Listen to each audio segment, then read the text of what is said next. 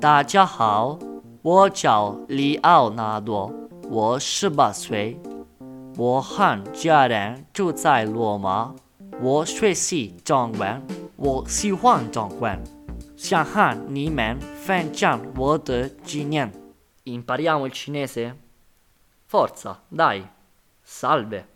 你好， Salve, riferito a molte persone. 你们好， Come stai? 你好吗？ Ultimamente, come va? 最近怎么样？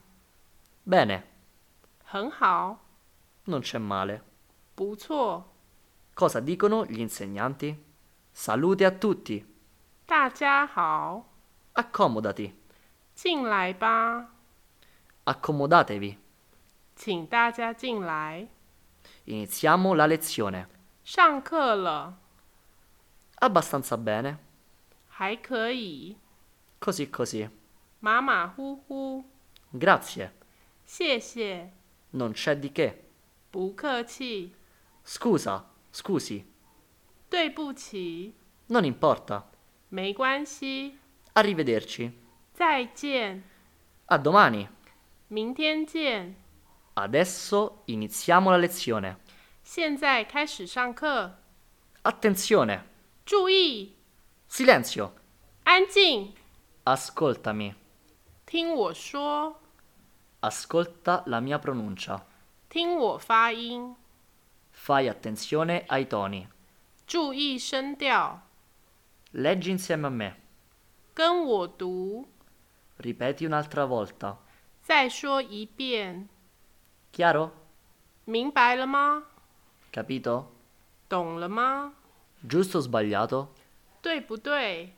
Giusto. 对了， Sbagliato. 不对， Ci sono problemi?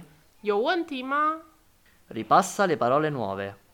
请复习生词， Un attimo di riposo. 休息一会。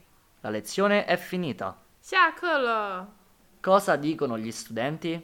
Salve professore. 老师好， Chiaro? 明白了， Non è chiaro. 不明白， Capito? 懂了， Non ho capito. 不懂。 Scusi, cosa significa questa parola? 请问这个词是什么意思？ Scusi, questo carattere come si pronuncia? 请问这个字怎么发音？ Può ripetere un'altra volta? 请再说一遍。 Posso fare una domanda? 可以问一个问题吗？ Professore, posso andare al bagno? 老师，我可以去洗手间吗？